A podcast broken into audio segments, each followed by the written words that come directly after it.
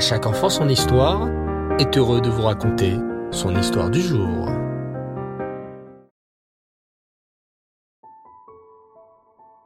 Bonsoir les enfants et Reftov, j'espère que vous allez bien et que vous passez toujours de belles vacances. Baou Hachem. Ce soir, c'est la Iloula d'un très grand sadique. Oui, le Chafav, le 20 Av est le jour de la Iloula de Rabbi Levi Yitzhak le papa du Rabbi de Lubavitch que nous connaissons tous. Rabbi Levi Yitzhak, le papa du Rabbi, était un tzaddik qui accomplissait toujours la Torah et les mitzvot. Il était un très grand rave en Russie. Un jour, les communistes arrivèrent et interdirent de pratiquer la Torah et les mitzvot. On n'avait plus le droit d'aller à l'école juive, de manger cachère, de porter la kippa ou les tzitzit. Mais Rabbi Levi Yitzhak n'écouta pas les communistes et continua à faire la Torah et les mitzvot. C'était très dangereux, car à l'époque en Russie, celui qui était vu en train de faire la Torah était arrêté par les communistes et envoyé en prison. Et Rabbi Levi Yitzhak n'avait pas peur des communistes et continuait à faire la Torah et les mitzvot et à venir en aide à d'autres juifs. Écoute plutôt cette incroyable histoire qui arriva à Rabbi Levi Yitzhak. Un jour, les communistes distribuèrent un formulaire bien étrange. Chaque citoyen russe reçut un petit papier sur lequel était écrit Croyez-vous en Dieu?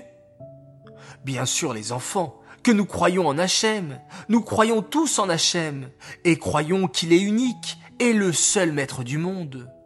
Mais, au temps du communisme, il pouvait être très très dangereux de dire qu'on croyait en Hachem.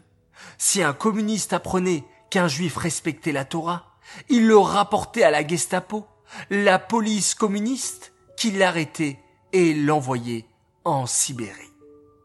Lorsque les juifs reçurent ce formulaire, beaucoup d'entre eux eurent très peur. Devons-nous répondre oui? Oh, je sais pas, moi j'ai trop peur, je préfère cocher la réponse non. Mais pourtant tu crois en Hachem. Mais bien sûr que je crois en Hachem, mais pense aux communistes, ils nous tueront si nous répondons que nous croyons en Hachem. Lorsque Rabbi Levi Yitzhak vit que beaucoup de juifs avaient peur de répondre que oui, ils croyaient en Hachem dans le formulaire, il fit quelque chose de très fort. Il rassembla tous les juifs à la choule et leur dit d'une voix forte, On n'a pas le droit de répondre non. Oui, nous croyons en Hachem et nous devons l'affirmer haut et fort. Celui qui répond non sur le formulaire, c'est comme s'il disait qu'Hachem n'existe pas, Chasve Shalom. Les Juifs furent très touchés par les paroles de Rabbi Levi Yitzhak, à tel point qu'un homme eut le courage de retourner au bureau de la Gestapo. Il leur dit, ma femme a rempli le formulaire et elle a coché qu'elle ne croyait pas en Dieu.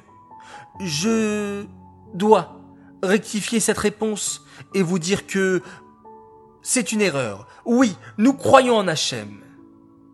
Des espions de la Gestapo étaient justement présents à la synagogue le jour où Rabbi Levi Yitzhak avait parlé. Ils partirent rapporter ce qui s'était passé à la Gestapo. Mais Rabbi Levi Yitzhak n'eut aucunement peur d'eux. Au contraire, il leur répondit droit dans les yeux.